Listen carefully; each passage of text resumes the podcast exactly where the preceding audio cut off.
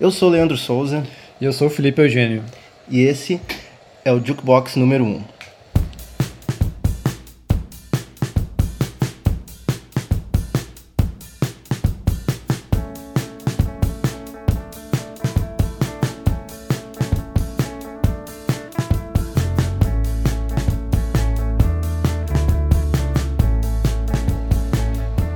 Olá pessoal, bem-vindos ao primeiro Jukebox, é um podcast sobre música, sobre o que há de novo e o que há de legal na música, ao menos na nossa opinião. Uh, é um projeto, né? O podcast é um projeto novo, é algo, né? Como vocês podem ter ouvido, número 1, um, edição número 1. Um, mas o Jukebox já existe há um bom tempo. É um projeto, inclusive, aqui do Lip que. Agora pode, ele pode contar melhor sobre como surgiu isso daí, como veio parar a ser um podcast agora. Exato, a gente volta lá para 2014, quando começou eu com projeto não, mas eu sempre, eu e o Leandro, a gente tinha essa mania, o costume de escrever na época blog de música com downloads uh, talvez Nossa. não legais. Não, mas isso remete a 10 anos atrás, né, praticamente. É, e aí 2014 a ideia era fazer só review de também a mesma ideia de discos e bandas que eu gosto e aí o Leandro curtiu a ideia e se juntou. Então a gente fazia essas, esses reviews quase semanais em é. forma de texto. E também uma coisa até pra gente, assim, como, como a gente, quando a gente é mais jovem, a gente tem essa gana de ficar ouvindo. Quando a gente gosta de música e é jovem, a gente quer ouvir tudo que tem de novo. Né? É algo que a gente consome numa quase que por, a cada hora ouve um disco novo. É. E à medida que a gente vai ficando mais velho, isso acaba, uh, vamos dizer que enfraquecendo um pouco. Então, Mas iniciativas como é, é para mim, para mim, eu que já passei da casa dos 30, tu ainda vai chegar lá. É algo que o cara tem que ficar exercitando. E esse tipo de coisa, porque a gente gosta muito de falar sobre música, né? É, é algo que a gente conversa todos os dias, a gente fica um chamando o outro, e aí ouviu o disco novo de tal banda. Então, é uma maneira legal da gente conversar, a gente tem esse tempo pra gente conversar sobre música e compartilhar isso com quem né, quiser ouvir, saber um pouco mais sobre a nossa opinião, inclusive trocar né, essa opinião com a gente. Assim, é uma maneira, daqui a pouco vocês podem indicar coisas pra gente ouvir, daqui a pouco comentar, né? Sim, isso aí. Então, nosso primeiro tema do podcast né, é falar sobre os 10 discos, os melhores discos que a gente ouviu até agora, o primeiro semestre. Primeiro do... semestre. É, então a gente teve uma dinâmica meio né, democrática para eleger esses discos, né? Exato, como a gente tinha no, no blog aquela lógica meio quase sempre de 10 coisas, lista de 10 discos, 10 artistas. Uh, não, a gente não fugiu muito da, dessa estrutura. Então a gente pensou, tá, vamos escolher 10 discos então que a gente achou muito foda até aqui no primeiro semestre de 2018. E aí cada um fez a lista, a gente se mandou por e-mail, e aí, opa, aqui ó, tem alguns em comum. Exato. Eram quatro. E aí, de uma forma democrática, a gente, cada um escolheu três, então, fechando, discos e Fechando músicas. a conta, né? E aí temos dez aí. Então a gente vai começar assim, esse primeiro bloco do programa a gente Uh, vai, eu vou apresentar né, as, os três discos, três músicas de três discos que eu considero entre os melhores do ano que eu ouvi até agora. Uh, sem maiores delongas, eu vou falar logo da, do No Age, que é o, o, disco deles, eu acho que é o quarto ou quinto disco, se não me engano, é o quinto disco deles, né? Quarto oficial. Quarto oficial, né? De... É que o Weirdo Reapers, que é o anterior ao, ao Nouns, era meio quase uma, uma demo, né? É, e compilação de várias coisas que tinham sido lançadas. Enfim, esse é o disco deles, é o Snares Like a Haircut, que é o, é, o primeiro disco deles por um selo novo. Eles eram da Sub Pop e agora vieram para um selo um pouquinho mais underground, né? Talvez onde tiveram um pouco mais de liberdade e lançaram Exato. o disco pela Drag City. Drag City, que é um selo que tem aí Bonnie Prince Bailey e Bill Callahan, que são bem folk, e outros caras mais doidos, tipo Ty Segall, é. E a OM, que é a do Alces Negros. Então dá, dá pra ver que é um, é um, selo que preza bastante pela liberdade criativa do, dos seus artistas, né? Foi justamente já entrando com meus comentários que é o que eu senti sobre o No Age, que foi justamente sentir mais uma liberdade uh, musical que eu não sentia nos últimos discos pela synth pop. É, talvez eles se sentiram mais à vontade para fugir da necessidade de ser uma banda esporrenta, porque caso vocês não saibam, o No Age é um duo né, de bateria e guitarra. E eles sempre foram conhecidos por ter um som bem abrasivo, né? Bem, Sim. guitarras Sim. extremamente distorcidas, um lance meio punk rock, uh, né? Bastante noise. E esse álbum aí é e um... com muita influência art rock, né? É, exato. É, remete aos, aos uh, no wave lá do, do, do, início dos anos 80, né? um pouco disso. E esse álbum aí é um refinamento sonoro, por exemplo, muito melódico, uh, sem perder um pouco da essência barulhenta dele, só que usando isso a serviço de músicas muito melhor compostas, assim, né? Sim, dá essa noção de equilíbrio que tinha os primeiros discos e isso traz muito daquela energia e... É, só que de outras formas, né? Exato. Uh, agora falando do segundo disco que vai estar né, no bloco que vocês vão ouvir, é de uma banda suíça. Na verdade é um cara só, que é da Suíça. O nome dele é Manuel, não me lembro do sobrenome dele, se eu, eu tá com frente do computador, a gente pesquisa rapidinho. Mas é uma banda chamada Zeal and Ardor, que é o cara chamado Manuel Gagné. É, falar esses nomes, sobrenome francês aí é foda. É, não vou tentar falar. Enfim, esse é o primeiro álbum propriamente dito de, desse projeto, né? Inclusive que, que, se tornou de fato uma banda. Uh, mas ele tinha lançado já alguns uh, álbuns, algumas demos, né? Uh, anteriormente foram duas demos, mas em 2016 que ele chamou a atenção de muita gente, inclusive eu conheci nessa época com o álbum Devil is Fine, que saiu no Bandcamp e é algo bem interessante que é o, som deles é uma mistura de black metal com soul music, com música de escravos uh, né, do, dos Estados Unidos. Então tem uma pegada muito diferente, algo que provavelmente eu não ouvi nenhum outro som até hoje. E esse álbum Stranger Fruit, né, o de 2018, o nome é Stranger Fruit, ele refina esse som, porque como eu falei, como agora de fato se tornaram uma banda, o som é melhor produzido, tem um som mais cheio e as composições estão bem mais refinadas também. Eu achei um baita de um disco. É, o Leandro falou bastante justamente porque eu conheci a banda agora, quando a gente estava fazendo a lista. E eu concordo com o que o Leandro falou. A minha primeira impressão foi muito de a referência do Algiers, que é uma banda também que faz essa, essa mistura de, de blues com essa música raiz americana sofrida. Só que entra algumas coisas absurdas, loucuras de metal no meio, que fica bem interessante. É, soma essa violência com uma melodia bem acentuada, né? Então, esse, é, e agora, né, para encerrar esse, né, o primeiro bloco ali, é uma coisa que eu dividi opiniões aqui né, entre nós, mas é uma banda que eu gosto muito, já gosto desde o disco anterior deles, que foi o... Puta, mas esqueci o nome do disco anterior do... O nome da banda é Car Seat Headrest. Alguns de vocês já devem conhecer, uma banda que foi devidamente hypado nos últimos anos aí, né? Bastante. O, disco anterior deles é o Teens of Denial, que eu achei um dos melhores de 2016, sem sombra de dúvida. E é muito doido porque eles. O Teens of Denial foi o disco que eles ficaram conhecidos.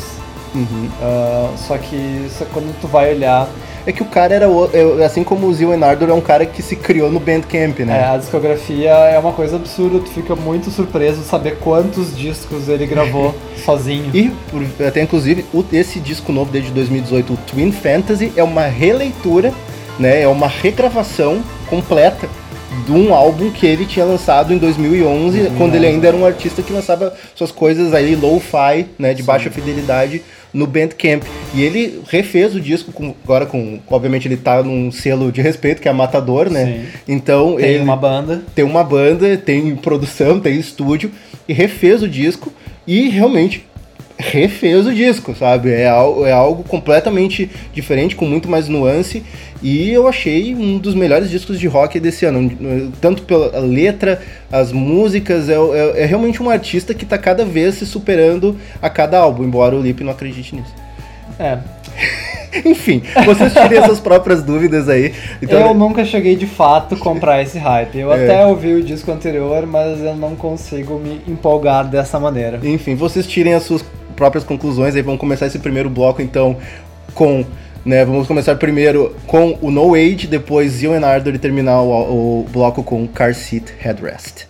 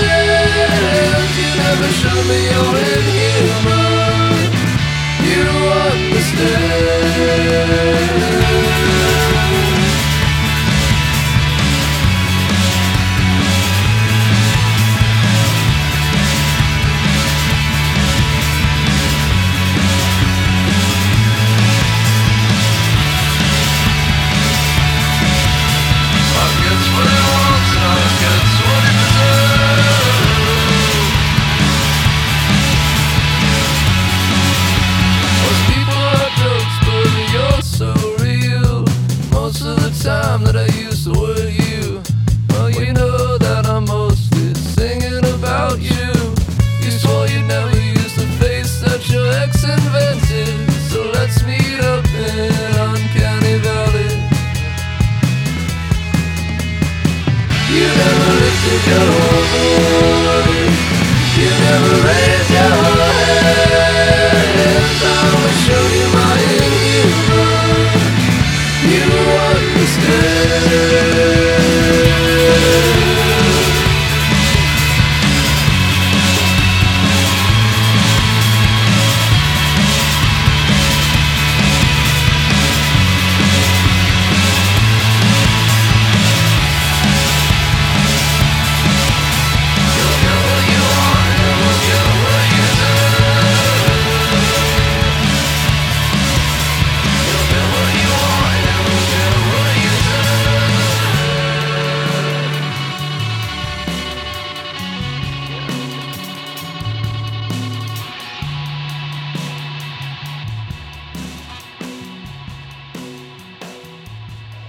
então esse foi o Car Seat Headrest com Nervous Young Inhumans, né? Que é a faixa aí do álbum Twin Fantasy, um dos melhores aí de 2018, na minha opinião até agora. O Lip não concorda com isso. Antes disso, vocês ouviram Zil and Ardor com Don't You Dare, que é faixa do álbum deles também de 2018, Stranger Fruit. E a primeira música do, ah, do bloco foi ah, Send Me do No Age, né, do álbum Snares Like a Haircut. Então essas foram as minhas escolhas, Leandro Souza, entre os melhores discos de 2018 até agora. Agora chega o momento do Felipe falar daí das três bandas, três discos que ele coloca entre os melhores de 2018. Vamos seguir então aí pro segundo bloco. A minha primeira escolha foi a banda Master System, que eu pessoalmente eu não gosto do nome da banda, que me remete a alguma coisa de Realmente a SEGA. é, nerdão e a banda na real ela é um chamado de supergrupo que normalmente quando a gente vai ler qualquer coisa a respeito ah, da banda é sempre o supergrupo Master System. Mas o supergrupo indie é algo meio curioso, né? Se tu pensa. É, vamos pensar, são os irmãos ah, Hutchinson, do Frightened Rabbit, o Frightened Rabbit, da Escócia, junto com os irmãos Locke, que era um deles do, do Editors, e o outro, o James, que tocou com a banda Minor Victories, que tem, tinha o, a Rachel Goswell do, do Slowdive e o Stuart do Mogwai. É, o Editors é uma banda até que teve um certo hype né, uns anos atrás, né? Depois É, meio que falhou miseravelmente em manter um nível de qualidade. É, era, era pra ser o Interpol que não deu. Foi o Interpol que não deu certo. É, eu concordo. então, ah, o- esse projeto Master System era um lance do, do Scott Hutchinson para fazer um som diferente do que eles faziam no Frightened ah, Rabbit. Que a proposta era muito grungeira, noventista, alternativa, com essas referências Guitarreiras. guitarrísticas com aquela produção Steve Albini. E é justamente isso. Eu tenho, pra mim, o, o, Master System quase como uma versão escocesa do Jawbreaker. Apesar do Leandro Eu, falar eu que... ouvi, é como eu comparei com outra banda escocesa. Quando eu ouvi, eu pensei muito em Idlewild, que é uma banda que eu curto muito, também escocesa, que tem essa pegada aí punk, punk rock, mas extremamente melódico, assim, né? É, e, esse disco, a primeira vez que eu vi o Dance Music, eu achei um bom disco, assim, um rock rockão, assim, bom. eu não sei, não mas tem... é um ótimo termo, é um- rockão bom. E pelas circunstâncias ele acabou tornando, ah, ganhando um- Outra proporção. outra cara. proporção exata, que foi que o Scott Hutchinson, esse que é o líder e vocalista do Frightened Rabbit, acabou se suicidando. Isso foi que um mês depois do lançamento do disco, É, né? isso foi ali por maio, mais ou menos. O álbum saiu em. Eu ah, acho que saiu. de cabeça. Foi por aí, março ou abril, né? Saiu É. esse do Master Systems. E aí a gente, pelas redes, como eu sou muito fã de bandas da Escócia, acabei acompanhando pelo Twitter de vários artistas, todo mundo aquela procura louca, porque ele sumiu.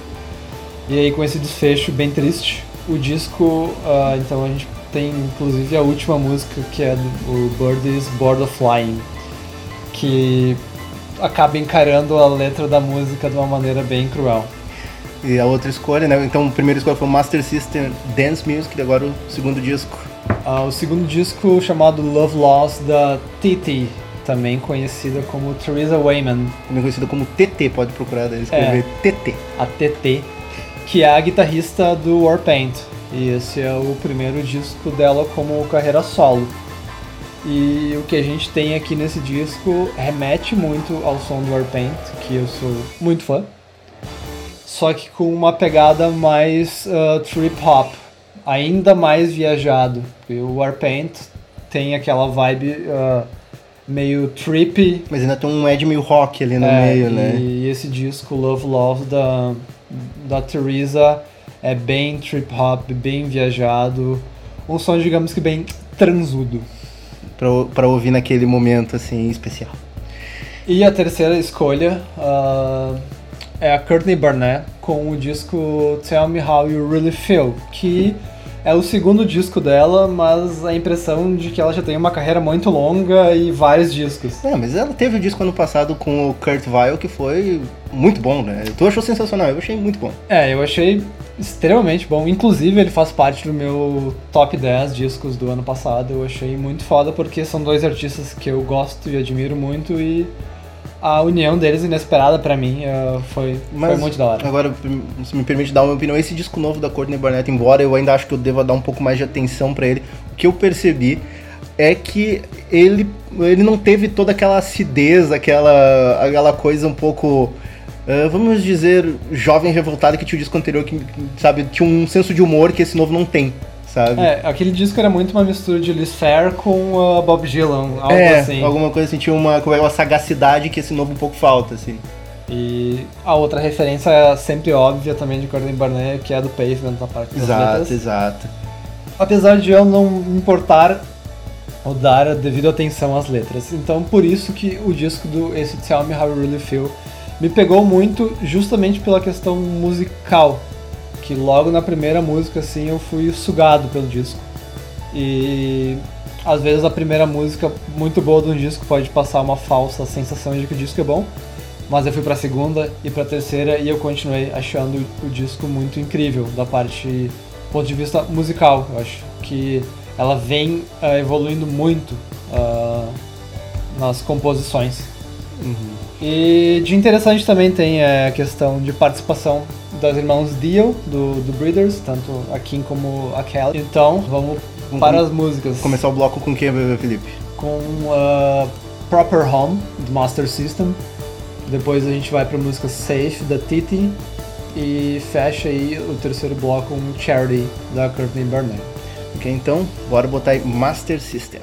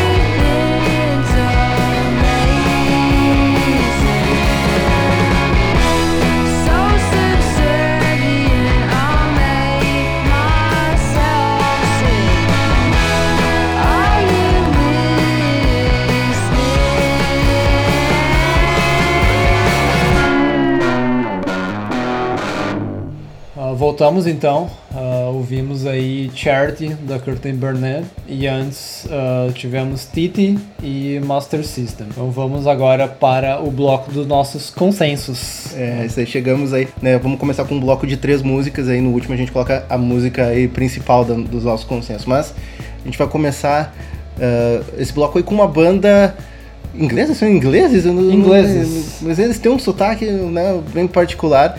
Mas é uma banda aí que lançou o álbum no início do ano, né? Em janeiro, início de janeiro, se. Janeiro, talvez o primeiro grande disco do É ano. o primeiro disco que chamou a atenção, né? Ah, no- E uma surpresa, porque não conhecíamos. É, a banda, estamos falando da banda Shame, e o álbum é Songs of Praise, né? Que eh, os caras são ingleses e lançaram por um, álbum- por um selo canadense, né? Exatamente, o Dead Oceans.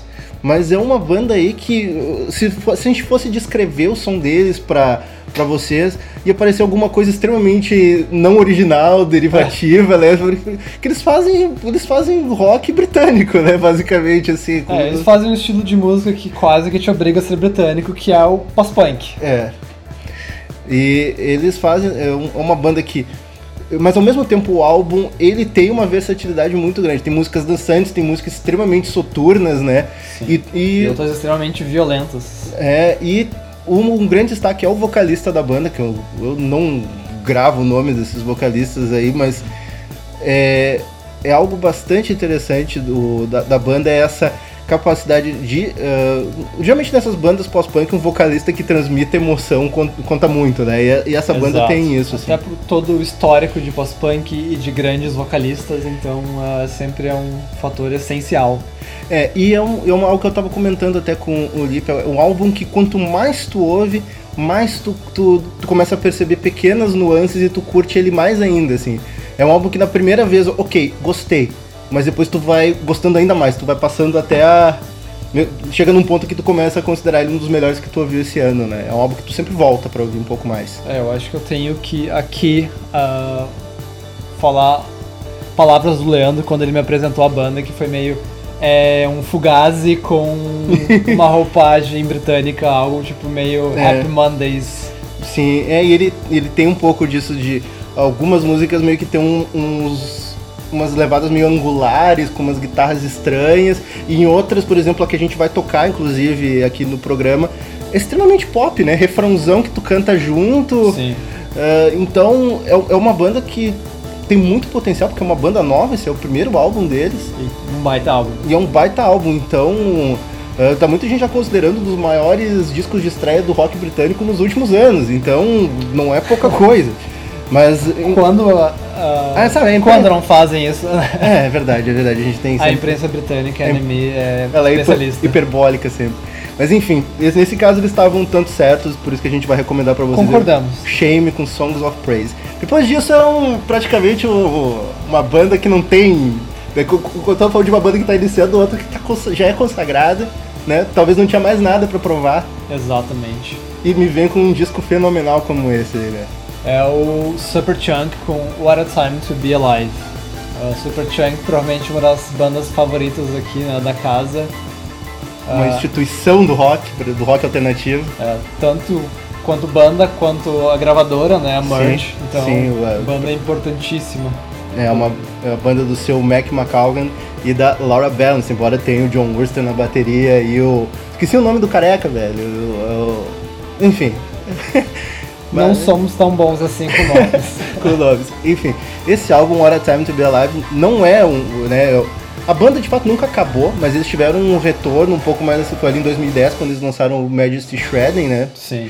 E daí depois lançaram I Hate Music em 2000 e- 2013. 2013. Que passou ba- quase que batido. É, né? foi um disco que não, não, não se prestou tanta atenção, embora tenha sido um disco bom. Todos esses discos do Superchunk do Retorno foram, de certa forma, ok. Bom discos. né? É, o de 2010 eu acho que eu gostei até mais do que eu deveria. Ainda é um dos meus favoritos, talvez por eu ter ouvido muito na época. Mas Superchunk é uma banda que pode se orgulhar de nunca ter lançado um disco ruim. Exato. É, No máximo um disco ok, né? Mas.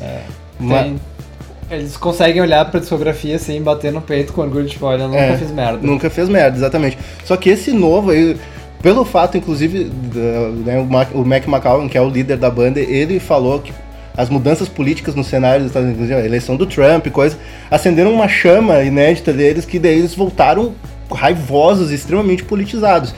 E isso se resultou num tremendo num disco, né? Sim, isso.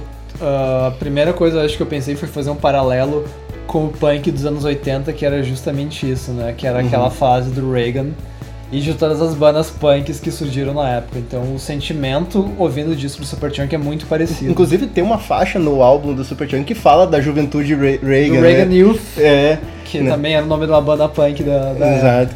Então é um, é um álbum que revitalizou a banda. Tipo, os caras estão na casa dos seus 50 anos e, e chegam com um, um álbum de rock que é de, ó, dá vergonha pra muita banda jovem aí, né? Então. Sim. Se não conhece, tu ouve e tu diz que são jovenzinhos aí dos 20. Até porque a voz do Mac também É. engana bastante. Mas é, é, é algo que me deixa muito feliz ver uma banda. Não é apenas gosto pessoal pelo Superchunk, é ver realmente uma banda que voltou e lançou um disco que está sendo reconhecido como um dos grandes do ano. Sim. Então, né, a gente vai botar aí depois o Superchunk. E a última escolha, última não, né? Mas desse bloco é um. Falamos muito do Shame como uma das novidades e Grandes estreias grandes do. estreias. Ah, a gente escolheu Snail Mail com o disco Lush, que é um dos discos eu acho que mais comentados aí da, do indie rock ah, mundial. Quem ouve indie rock aí e prestou atenção nas novidades de 2018 provavelmente não passou sem ouvir, né, da Snail Mail e da dessa menina que é. Ela, ela é o Snail Mail, né? O nome dela é É a Lindsay Jordan, Lindsay Jordan e ela, que é um moleque, né? 18 anos de idade. nascido em junho de 99. Caramba, né? essa menina aí com 18 anos me lança um álbum fenomenal como esse, assim, um indie rock simples, extremamente simples, mas que cativa da primeira à última faixa, né? Nossa, esse é o sentimento que eu falei, eu acho que em discos anteriores, ah, que é aquela sensação. Começa com uma intro, ok, e aí começa a primeira música e tu é totalmente arrebatado e não para mais. Mas parece que não. Mas o que mais me, me deixa impressionado é que parece que ela faz isso sem esforço nenhum, sabe? As Sim. músicas fluem de uma maneira tão natural, é simples, é bateria, guitarra e baixo, melodias muito boas, letras ah, juvenis, né? São umas, umas letras inocentes, sabe? Sim, são letras de amor de alguém com 18 anos. Exato. É Mas não Bem parece, engraçado. mas não parece pega, sabe? Parece Não. extremamente genuíno. E, e é algo que tu pensa assim, "Ca- caramba, se eu tivesse essa idade e ouvisse um álbum desses, seria um dos álbuns da minha vida, sabe? É, é- é- é algo que uma. Se uma. um- Se dá pra colocar genialidade na simplicidade, esse disco ele consegue ah, exemplificar isso. É, é um álbum que, que, que dá uma. Eu pensava assim, tipo, o indie rock tá morrendo, não tem tanta gente ouvindo rock. Tu ouve um álbum desse te dá um pouco de esperança do indie rock, né? Então a Uma gente. perspectiva histórica é muito curioso, porque ela nasceu quando o Napster estava surgindo É. e as influências ficam muito claras, assim, são todas noventistas, sendo que ela não viveu os anos 90. Ela provavelmente só foi ouvir Liz Fair depois, só foi ouvir Pavement depois. Sim. E, e tu sente todas essas influências na música dela, né? E, e- e traduzidas de uma maneira nova e extremamente, vamos dizer a palavra, excitante. Então, Escolher uma música foi difícil, né? É. Ah, entre tantas músicas boas. mas essa a gente vai deixar pro final do bloco. A gente vai começar com Shame, né? Com One Rizla do Shame. Depois, metade, no, no meio do bloco, a gente vai botar What a Time to Be Alive, né? Do, faixa com o mesmo nome do, do álbum, né? Do Super Chunk. E pra fechar, Heatwave da Snail Mail. Então, vamos ouvir aí Shame.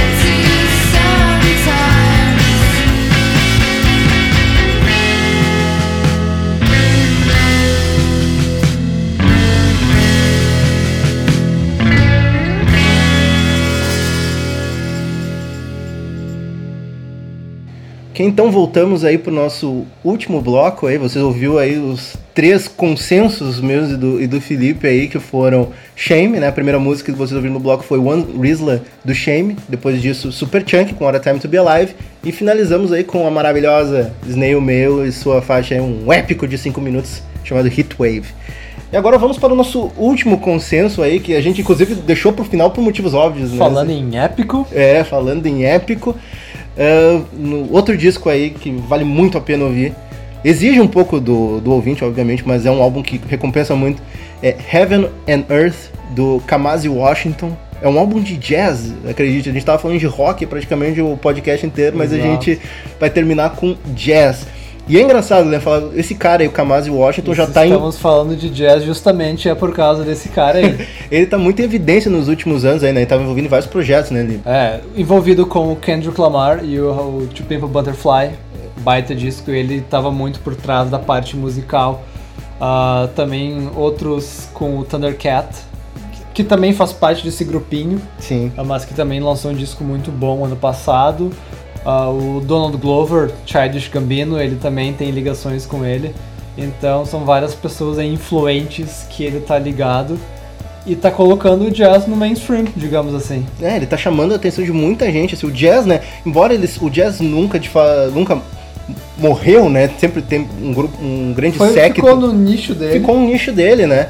E o Kamasi hum, criou um novo estilo. Na verdade, ele não inventou nada de muito novo, mas ele chegou com uma força na, na cena, assim, com uma sabe? energia muito incrível. né, que, e ele ah, se tornou um sucesso crossover, assim, o, o, o álbum anterior dele, o The Epic, pra mim foi, o, foi um dos melhores álbuns de 2015. 2015, é. Já falo Ah, tempinho. e esse cara, ele não consegue ser humilde, né? Ele, ele, ele lançou, o The Epic é um álbum triplo, né, eh, com praticamente duas horas e meia de jazz, envolvendo um, um monte de estilos, e, e o novo, aí, o Heaven on Earth, não é diferente. Né? Ele mistura várias coisas. Ele, ele não é uma banda de jazz, por exemplo, tu pensa uma banda de jazz, é um piano, um baixo e uma bateria. Não, as faixas elas vão alterando bastante o estilo ao longo do, do álbum, o que é bom, porque te dá mais di- uma dinâmica muito mais interessante, como é um disco longo. Então essas variações deixam a audição muito mais interessante. E ele realmente, parece que ele assume um papel de querer conquistar o não iniciado, sabe? Ao mesmo tempo de encantar quem já é fã de jazz. Porque eh, ele joga tudo ali. Tem, tem orquestra, tem coro, Tem vocal. tem vocal, tem faixas cantadas, né? Então ele, ele não.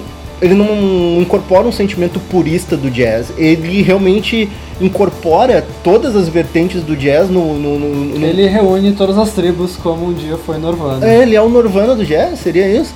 Mas enfim, é, é algo tão poderoso que é difícil ignorar. Tu ouve um álbum como o Heaven on Earth, embora ele seja, ele exija do ouvinte, porque obviamente não estamos falando de um álbum de também mais de duas horas, É, né? São músicas que a média aí é de 9 minutos de duração e são várias músicas. Mas o pro ouvinte que tiver a disposição de abrir um pouco a, a cabeça e.